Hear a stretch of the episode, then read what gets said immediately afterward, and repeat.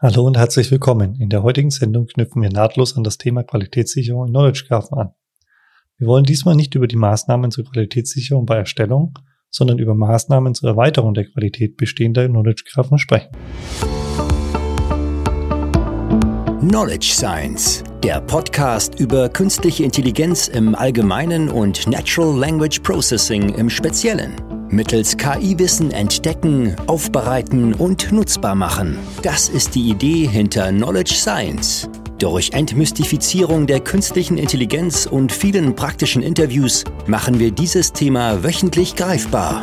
Willkommen zum Podcast von Sigurd Schacht und Carsten Lankion.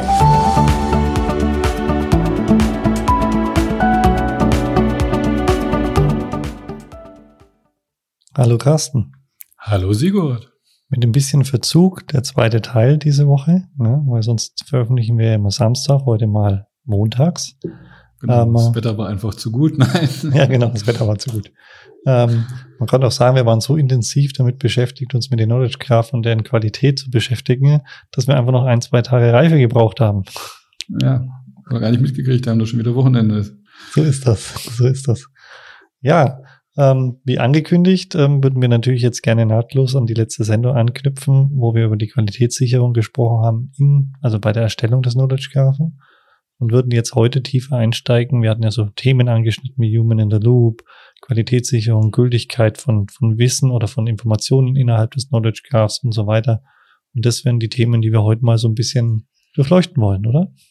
Genau, wobei ich dabei auch schon wieder überlegt habe, wie weit man das wirklich trennen kann äh, beim Erstellen und, und Erweitern, weil wir ja eigentlich davon ausgehen, dass es ein kontinuierlicher Prozess ist. Insofern fällt das in gewisser Weise ja schon zusammen. Und wir sollten vielleicht eher überlegen, einmal das, was wir ja intensiv besprochen haben, Möglichkeiten überhaupt erstmal die, die Qualität zu messen oder zu definieren. Da hatten wir ja diese ganzen Kriterien genannt. Unter anderem zwei, zwei wichtige waren ja die, die äh, Korrektheit, Genauigkeit und ähm, aber auch die, ähm, ja, die Konsistenz. Wobei immer die Frage ist, was ist denn eigentlich der Unterschied? Das sind ja so zwei ganz zentrale Themen. Ähm, Konsistenz, ein Graph kann konsistent sein, obwohl er falsch ist, wenn er einfach in sich schlüssig ist. Ja, insofern ist das aber oftmals das, was man wirklich messen kann, ist, wie gibt es Widersprüche in einem Graphen oder nicht. Wobei die Korrektheit ja irgendwie ein Wissen über die tatsächlichen Werte, die wir abbilden, irgendwo voraussetzt. Und ähm, das heißt, oft können wir nur bewerten, ob irgendwas korrekt ist, wenn wir den wahren Wert kennen oder wenn er offensichtlich falsch ist. Sowas wie ein 35. Mai oder sowas, ja, das ist klar. Ansonsten nähert man sich dem Thema ja oft mit, mit äh, ja, Inkonsistenzen innerhalb eines, eines Datenbestandes oder unseres Knowledge Graph, um das festzustellen. Dann hatten wir ja noch andere, wie Aktualität, Timeliness genannt in dem Fall, Verfügbarkeit, Vollständigkeit. Das sind alles Themen, die hatten wir intensiver besprochen, wie man das äh, definiert, wie man es messen kann und haben uns dabei erstmal bezogen auf ein, ein ja, erstmaliges Befüllen eines Knowledge Graphen. Aber genau genommen machen wir das ja nicht einmal und dann nutzen wir das und müssten dann sich um solche Themen kümmern, wie haben wir jetzt alles oder wie aktuell ist es noch und dann anpassen, sondern wir gehen ja davon aus, dass wir kontinuierlich nach und nach so einen Graphen aufbauen. Und aus meiner Perspektive gibt es dann mal zwei wichtige Themen oder Stränge. Das eine ist, wie kann ich, äh, wenn ich feststelle, dass es irgendwo ja, mal, Qualitätsmängel gibt, die noch erhöhen?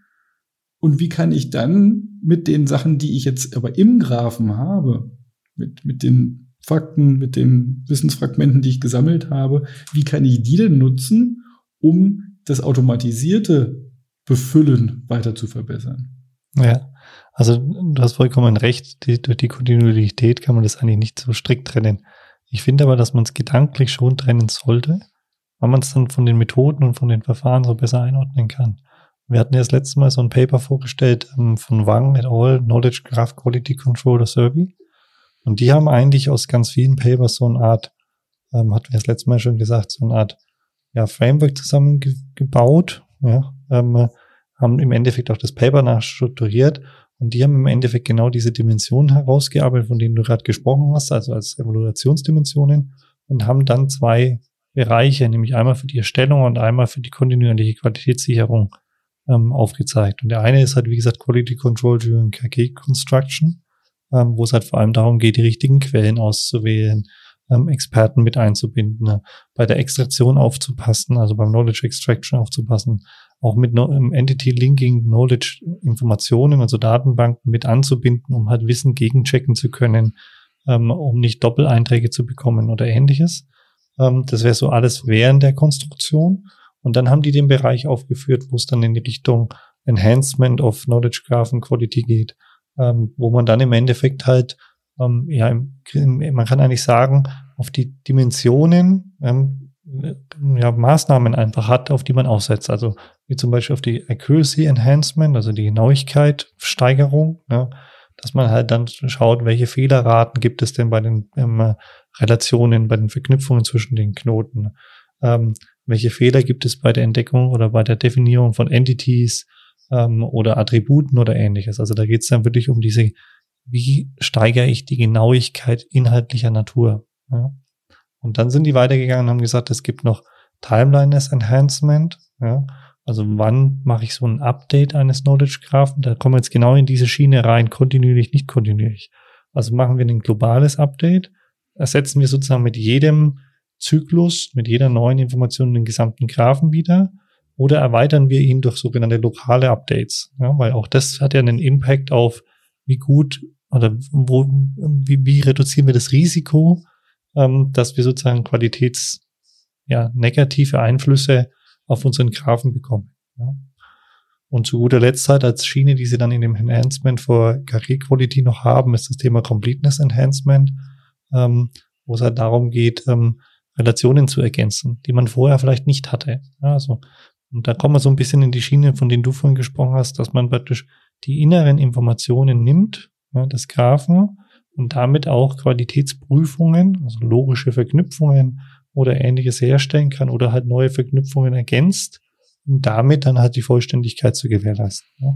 Ja, das ist eine interessante Unterteilung, weil letztendlich erkennt man ja auch schon, dass unterschiedliche Qualitätskriterien unterschiedliche Arten von ja, Enhancements, Verbesserungen oder, oder Maßnahmen zur Aufrechterhaltung der Qualität brauchen. Ne, wenn du sowas hast wie Fehler in den Daten, Korrektheit, dann sind wir natürlich bestrebt, die auszumerzen. Das heißt, sie zu entdecken. Das ist ja schon schwierig genug, erstmal zu erkennen, wo überhaupt Fehler sind. Und dann sie entweder zu korrigieren, direkt in dem Knowledge Graph. Das ist eine Variante aber auch sicherlich die, die Extraktionsmethoden anzupassen, dass sie zukünftig besser arbeiten. Ja, das wäre also quasi, wenn ich denn die, die bereits extrahierten Wissensfragmente als Erweiterung meiner Lerndatenbasis nehme, um die, die Methoden zur Extraktion, wenn ich sie denn Machine Learning basiert und nicht regelbasiert mache, äh, letztendlich dazu nutze. Ja, das heißt, das hätte dann einfach einen viel nachhaltigeren Effekt. Ähm, aber es gibt andere Themen, wie zum Beispiel die, die Timeliness. Ne? Sind die Daten noch aktuell? Da habe ich ja ganz andere Vorgehensweisen. Du hast ja schon gesagt, Global Update, ja klar, ich kann in regelmäßigen Abständen die ganze Befüllung irgendwie neu machen. Äh, wird aber zusehends schwieriger, je größer so ein ähm, Knowledge Graph wird. Also haben wir das Skalierungsprobleme, so dass man, glaube ich, bei größeren Graphen dazu neigt, eher lokal das zu machen. Ja. Ähm, und, und da, das, das hatten wir ja auch letztes Mal angesprochen, das ist, denke ich mal, wichtig, dass wir bei all diesen Punkten technisch einfach Möglichkeiten vorsehen müssen, um überhaupt beurteilen zu können, ob die Maßnahmen notwendig sind. Also zum Beispiel bei Timeliness, wann wurde das denn das letzte Mal befüllt? Und vielleicht bei der Modellierung auch gleichzeitig äh, zu erfassen, wie wahrscheinlich ist es denn, dass nach einer gewissen Zeit dieses, ähm, ja, diese, dieser Fakt, diese Information veraltet. Und das kann man ja irgendwo bei der Modellierung irgendwo als Metainformation mit, mit ablegen. Ne? Wenn wir einen Namen einer Person haben, die ändert sich vielleicht selten, aber hier habe ich so eine Eigenschaft wie, ich habe irgendeine eine Rolle, ich bin, ich habe übernehme eine Funktion, ich habe irgendein ähm, ein Amt übernommen im Hochschulumfeld zum Beispiel, dann kann man davon ausgehen, dass das halt oft befristet ist und dafür halt eine Aktualisierung immer wieder notwendig wird. Ja, so ein Lebenszyklus für die Daten. Ähm, und das finde ich eigentlich auch ganz schön, wenn man drüber nachdenkt, ähm, dass man eigentlich das bei allen, das hat, ist jetzt völlig unabhängig von einem Knowledge Graphen oder nicht, überall da, wo ich Wissen sozusagen ablege, bin ich der Meinung, bräuchte man eigentlich auch einen Verfallsdatum.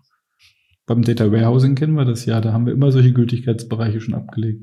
Ja, und, und das finde ich, das finde ich ganz wichtig, weil natürlich kann Dinge, wie du sagst, der Name oder ähm, historische Ereignisse oder wie auch immer, die können einen langen Lebenszyklus haben, ja. Ähm, äh, aber die, äh, ähm, ja, ich sag mal, Informationen, die relativ kurzweilig sind, Öffnungszeiten oder irgendwas in der Art, ja, die können ja sich ja relativ zügig ändern oder wir an Semesterterminplane denken oder sowas zum Beispiel. Ja, ja wo du gerade Öffnungszeiten sagst, da habe ich jetzt während der Corona-Zeit, okay, Google zeigt an, wann sind die Öffnungszeiten und dann schon kam die Frage, ja, ist das jetzt das vor Corona, wurde schon aktualisiert, hat sich da vielleicht was geändert? Ja, insofern, es hilft ja schon zu wissen, wann wurde diese Information letzt, letzt, zuletzt aktualisiert und bereitgestellt. Ja, und eigentlich würde dir auch schon lange wahrscheinlich, wenn man dir eine Zusatzinformation geben würde, wenn, wenn bei Google halt stehen würde, ähm, ich glaube, es hat offen. Ja. Mhm. Wie sicher bin ich mir? Und dann sind wir so wieder bei diesen ganzen Punkten. Also Gültigkeitsbereiche sollte man abdecken. Man sollte Konfidenzen dazu ablegen. Wie sicher ist sich das Verfahren gewesen bei, bei der Extraktion, dass es wirklich stimmt? Ja, und, ja. wenn man diese Metainformationen zu allen relevanten Fakten, Informationsobjekten irgendwie mit ablegt und, und anzeigbar und, und abfragbar macht, kann man darauf ja sehr, sehr viel von diesen ganzen Qualitätskontrollmechanismen aufbauen. So richtig, absolut richtig. Ähm, und vor allem, also ich finde jetzt gerade, wenn du sagst, diese, diese Metainformationen, die helfen dir halt die Vertrauenswürdigkeit hochzuheben. Also gerade diesen Part, den, wo ich der Meinung bin, die, das ist nicht ganz so einfach zu greifen. Also eine, eine, eine Vollständigkeit, das kann ich irgendwo überprüfen. Also wenn ich sage, ähm, also in einem gewissen Rahmen zumindest, wenn ich jetzt sage, ich habe irgendwie einen, Attribut, wo ich sage, hat Titel, ja, ähm, oder hat Vornamen oder irgendwie so. Und ähm, ich gehe dann durch und gucke, gibt es Personen, die keine Verknüpfung auf hat Vornamen haben. Dann, dann weiß ich, okay, da fehlt was. Ja, also so kann ich eine gewisse Weise so eine Vollständigkeit haben.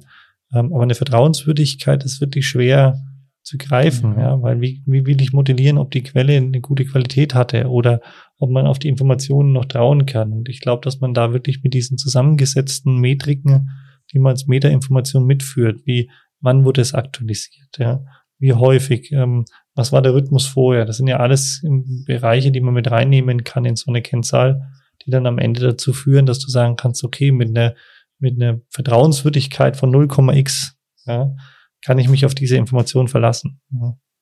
Aber ich möchte das mal aufgreifen, was du sagst. mit dem Vornamen, klar. Also wir gehen mal davon aus, dass, dass jeder Mensch mindestens einen Vornamen hat. Aber wie du schon sagst, Titel ähm, ob, wenn da jetzt keiner angegeben ist, ob das einfach eine Person ohne ein, äh, und ich interpretiere mal Titel als wirklich als, als meinetwegen Doktor, Professor, irgendwas, ähm, und nicht im Sinne von, ich habe noch irgendwelche Rollen oder andere Ämter, sondern wirklich echte äh, Titel in dem Sinne, dann weiß ich ja nicht, ob ein Titel nicht da ist, weil die Person einfach keinen hat oder weil er nicht angegeben ist.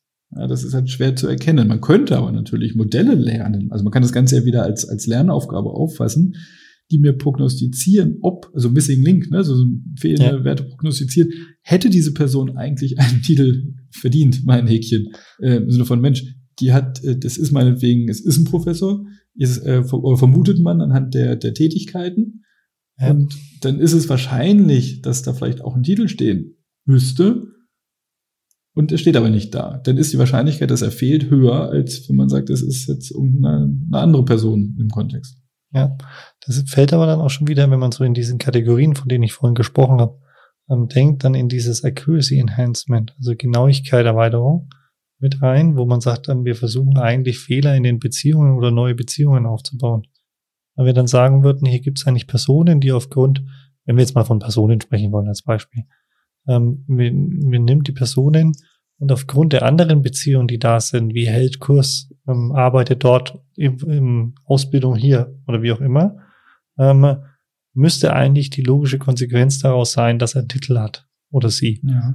ja. Aber ich würde es im ersten Schritt noch nicht als Enhancement, also Verbesserung der Qualität einstufen, sondern erstmal nur die Erkennung, ob da was fehlt. Erst wenn ich daraus die, die Aktion ableite, naja, es fehlt, dann füge ich es einfach mal ein.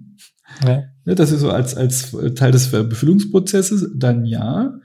Ist die Frage, möchte man das? Oder aber, und dann sind, jetzt kommen wir genau als Anknüpfungspunkt zu diesem Thema Human in the Loop, generiere ich das einfach mal als, als Vorschlag, dass, dass ich das einem, einem Anwender das in die Hand drücke, dass man mal mitgebe, sage, hier, das System denkt, hier fehlt was, kannst du das bestätigen?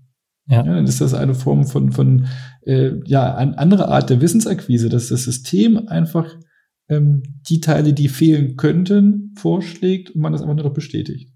Ja, ja, und ich finde, das ist eigentlich auch ein ganz spannender Weg, weil Man würde im Endeffekt ja dann einen zweistufigen Graphen eigentlich haben, Minimum, wo man sagt, wir haben einen Graphen mit ungesicherten Informationen, ähm, die einfach eine gewisse Konfidenz auf ihren, also in den Metainformationen haben und den zweiten Graphen on top. Und in dem zweiten Graphen sind eigentlich die gesicherten Informationen drin. Ähm, und du bildest sozusagen auf der Suche des ersten Graphen eigentlich diese Unstimmigkeiten oder mögliche Erweiterungen raus und lieferst die dann wieder Anwendern mit einer relativ einfachen Ja-Nein-Antwort. Ja? Mhm. Ähm, und das hat seinen Charme, weil natürlich, das kennt jeder der Hörer, die schon mal mit einem Wissensmanagement, egal ob es im persönlichen oder einem unternehmensweiten oder einem öffentlichen Wissensmanagement gearbeitet haben, ähm, wenn ich Wissen füllen muss auf einem blanken Papier ohne jeglichen Anhaltspunkt, dann ist die Wahrscheinlichkeit, dass ich es fülle, relativ gering. Ja. Ähm, wenn mir jemand einfach ein Fragment gibt und sagt, entscheide dich für links oder rechts, dann werde ich schnell eine Äußerung dazu machen und werde sagen, ja, das ist doch ganz klar, das ist die Richtung. Ja. Ähm, und von daher, wenn wir also die Möglichkeit haben, aus so einem ungesicherten Graphen heraus Vorschläge zu liefern, wo es dann nur noch eine, eine Tindermäßige Wischen nach links oder rechts Antwort ist. Stimmt, ja? stimmt nicht, finde ich gut. Aber ja dann ist die ja. Wahrscheinlichkeit groß, dass man den Human wirklich gut einbinden kann in so eine Qualitätssicherung. Ja, und dass es halt nicht nervt, ja, und damit auch getan wird. Schöne Idee. Ich, überlege mir nur gerade, wie, wie ne, ich muss irgendwann anfangen, eine Grenze einzuziehen. Ab welcher Konfidenz erlaube ich denn, dass das undirekt in diese, diese gesicherte Schicht rutscht? Weil wenn ich jedes, äh, jedes Fragment, jeder, jeden Zusammenhang, jede Entität, jede Beziehung vorher qualitätssichere, dann habe ich viel zu tun. Das heißt, ab einer gewissen Konfidenz könnte ich es direkt dahin schieben. Erst wenn es äh, unsicher ja. bin oder dann kann man sich das Ganze vorstellen letztendlich wie so eine wie, wie beim Data Warehouse auch, wo ich auch einen Input Layer habe. Da kann erstmal alles rein, was äh, überhaupt nicht qualitätsgesichert ist oder auch äh, also solche Vorschläge für Befüllungen. Und äh, manche wandern direkt in die, die mittlere, den Storage Layer, also der, der gesicherte Teil. Manche wandern direkt da rein. Und manche müssen erst freigegeben werden, wenn halt äh, das einfach ein Vorschlag ist, ähm, der nicht basierend auf, auf irgendwelch gefundenen Textinhalten beruht, sondern einfach nur aufgrund des Analyse der, der bestehenden Zusammenhänge, dass da auch was fehlen könnte.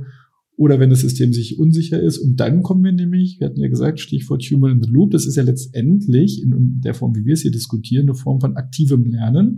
Und da kennt man ja diese Techniken des, des Uncertainty Sampling. Das heißt, ich, ich wähle zufällig Datenpunkte in, aus der Menge, bei der ich mir extrem unsicher bin, in der Annahme, dass die mir natürlich bezogen auf das Lernen, also Fokus, ich, ich verbessere damit mein, mein, ähm, mein Modell durch Lernen aus diesen Daten. Aber das kann man ja dann auch, auch machen.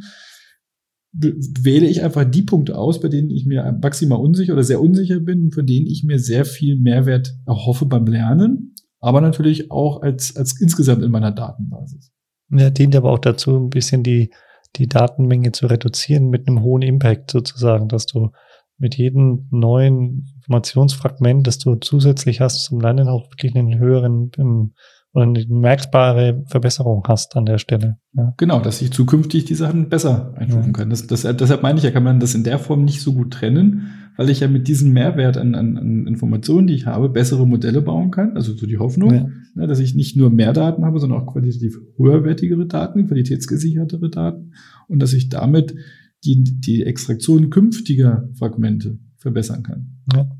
Was halt ein bisschen ähm, das ganze Thema komplexer macht, finde ich.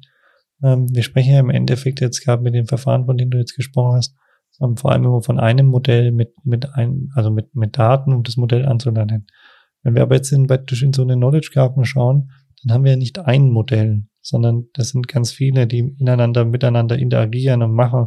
Klar sprechen haben wir auch schon oft in, in, in den Sendungen über End-to-End-Modelle gesprochen. Aber sehr häufig, muss ich auch ganz ehrlich sagen, zumindest habe ich das jetzt festgestellt, ist es sehr hilfreich, auch wirklich ähm, individuelle Modelle an den einzelnen Punkten zu haben und nicht ein End-to-End, das alles kann, ähm, weil man doch halt punktueller, stärker ähm, das Modell verbessern kann, also individueller ähm, optimieren kann. Ja?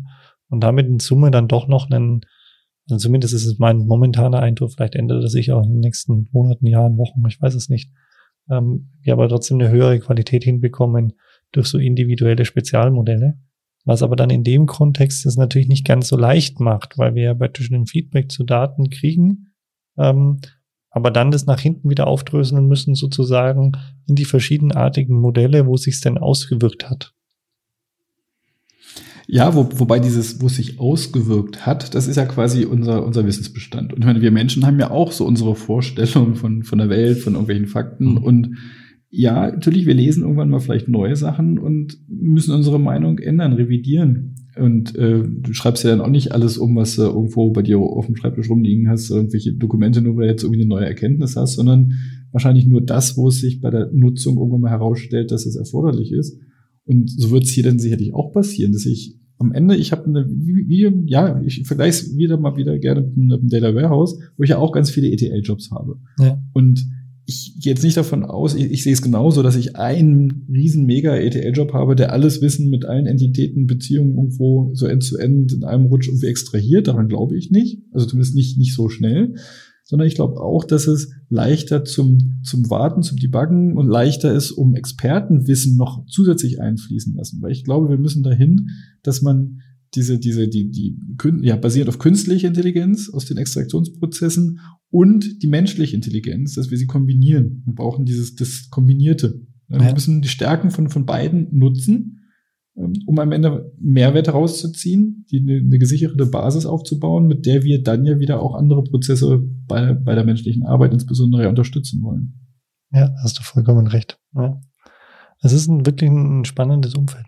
Vielleicht nochmal einen Punkt aufgreifen, den du vorhin gesagt hast. Du hast gesagt, ähm, wenn wir von so einer Konfidenzzahl ausgehen, wo wir sagen, ähm, oder Metrik, ähm, wo wir sagen, ab da können wir es direkt in einen gesicherten Graph schieben und ansonsten wäre es gut, wenn wir nochmal irgendwie einen Human einbinden ähm, dann könnte man irgendwann sagen, was ist die Kennzahl? Und da habe ich so ein bisschen schmunzeln müssen, weil ich mir gesagt habe, naja, das ist schon richtig. Ähm, man könnte ja, und ähm, vereinzelt macht man das ja auch, man baut Modelle, um zu prognostizieren, was ist die richtige Konfidenzzahl, sozusagen. Aber wann sollte man das denn tun? Und das macht man ja, indem man praktisch gerade in solchen Conversational AIs, in denen ja Knowledge Graph auch im Hintergrund sehr stark ähm, die Basis bilden, ja, ähm, dass man dann immer wieder nach jeder Konversation fragt, war das hilfreich? Ja, nein. Und über dieses Ja, nein kriege ich praktisch raus, ob sozusagen die richtige Konfidenzscore ähm, äh, verwendet wurde oder ab welcher es vielleicht keinen Sinn mehr macht, dass die, die Informationen nicht mehr gut genug sind und ich damit sozusagen diesen Grenzwert festlegen kann. Ja. Siehst du, und du merkst das, der, dieser, dieser Schwerwert, der muss ja nicht fest sein. Der nee, kann ja auch angepasst werden, wenn ich merke, dass ich äh, Entscheidungen immer wieder falsch getroffen habe, dann setze ich ihn vielleicht höher. Das ist, äh, also nicht nur, dass ich das Modell anpasse, dass es zukünftig besser geht, ich kann auch kurzfristig einfach den Schwerwert hochsetzen, sodass weniger von den vermeintlich unsicheren Aspekten durchkommen. Ja, ja und vor allem auch thematisch ähm, hochsetzen. Also wenn ich sage, ich habe jetzt zum Beispiel Funktionen oder irgendwelche Informationen, die absolut sicher sein müssen, ja, dann kann ich natürlich anhand des Typen, des Entity-Typs sozusagen den Threshold, also den, den Grenzwert ähm, auch dafür extrem hochsetzen. Wenn, das, wenn ich sage, naja, ähm, Hobbys oder ähnliches ist vielleicht nicht ganz so wichtig, kann ich ihn dort ein bisschen niedriger ansetzen. Also es muss nicht auch einer für alle Informationen innerhalb des Knowledge Graphens sein, sondern ich kann es noch typabhängig machen. Ja. Genau, je nachdem, wie, wie, du schon gesagt hast, wie, wie brisant solche Informationen teilweise auch sind. Äh, mal ein falsches Hobby ist vielleicht nicht so schlimm, wenn du sagst, wer ist denn gerade äh, verantwortlich für irgendein Thema, sagen wir auch, auch äh, rein rechtlich, denn dann möchte man da vielleicht schon was genaueres haben. Ja, so ist das. Also ein spannendes, großes Umfeld, ähm, in dem man sich bewegen muss. Man muss natürlich auch ehrlich sagen, es gibt auch keine, ja, ich sag mal, ähm, Allwettermethode, in, in der man sagen kann, so und so macht man es jetzt und dann ist immer die Qualität gut, ähm, sondern es ist tatsächlich auch ein, ein Probieren, ein, ein iterative Verbesserung, die dort stattfinden ähm, man stellt immer wieder Dinge fest, wo man überrascht ist, gerade auch diese ähm, logischen Verknüpfungen in so Graphen, wo man dann sagt, ah, das ist ja interessant, dass da solche Fehler reinrutschen. Aber es bedeutet, wir brauchen bei diesen ganzen Verfahren oder in dem Umfeld von dem Thema mit den Knowledge Graphen immer einen, eine prozessuale Welt außenrum, die bei der Konstruktion wie auch bei der Erweiterung während dem, dem, dem Leben mit dem Graphen sicherstellt, dass wir die Qualität hochhalten. Und ohne die Metriken, die wir genannt haben, von ähm, Genauigkeit, über Konsistenz, über Vollständigkeit, Pünktlichkeit, Vertrauenswürdigkeit und die Verfügbarkeit kommen wir eigentlich, also kriegen wir es nicht gegriffen.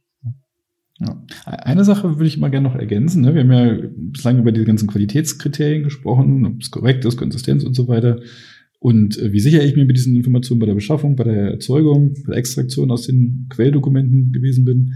Und meiner Meinung nach sollte es am Ende noch ergänzt werden um die Art der Nutzung. Das heißt, wie oft werden denn welche Informationswissensfragmente tatsächlich genutzt, weil ich darüber ja letztendlich noch auch noch viel besser, also erstmal habe ich überhaupt einen Eindruck, wenn, also wenn, wenn ich nie etwas nutze, dann kann ja auch die, die, die, die fehlende Kritik daran liegen, dass es halt nie jemand gesehen hat. Das kann ja trotzdem ja. falsch sein. Vielleicht ist es aber auch egal, weil braucht ja eh keine. Äh, wenn ich äh, Objekte oft nutze und nie jemand sich beschwert, ist vielleicht ein gutes Zeichen. Ja, aber erst wenn eine gewisse Nutzung da ist und Kritik kommt, ne, vielleicht bedarf daran etwas dran zu drehen. Aber letztendlich Nutzungsstatistiken. Wie oft werden welche Fragmente verwendet, verknüpft, um daraus am Ende noch, noch einen größeren Mehrwert zu ziehen? So ein bisschen Trampelpfadmäßig. Mhm, da, wo genau. viel entlang getrampelt ist, das ist einfach wichtiger ja, als das, wo nicht viel entlang getrampelt wurde. Das kann auch bei der Nutzung ja wieder helfen. Also ich meine, manchmal ist es natürlich so auch wichtig, auch mal Pfade einzuschlagen, die keiner gegangen ist, aber wenn ich sehe, wo in bestimmten Bereichen oft gesucht und für was verwendet wurde, so als ja. Schwarmintelligenz, ähm, dann, dann kann mir das helfen. Definitiv. Prima. Haben wir wieder eine Sendung heute abgeschlossen. Ähm, was das nächste Thema ist, wissen wir, glaube ich, noch nicht. Also ich zumindest nicht. Carsten, vielleicht hast du. Nein, wir sind haben da ein paar Sachen schon mal angedacht, aber verraten wir jetzt noch nicht. Dann freuen wir uns, wenn Sie nächste Woche wieder dabei sind. Ähm, und ich wünsche Ihnen noch eine schöne Restwoche. Machen Sie es gut. Ciao.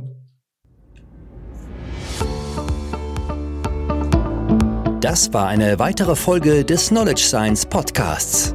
Vergessen Sie nicht, nächste Woche wieder dabei zu sein. Vielen Dank fürs Zuhören.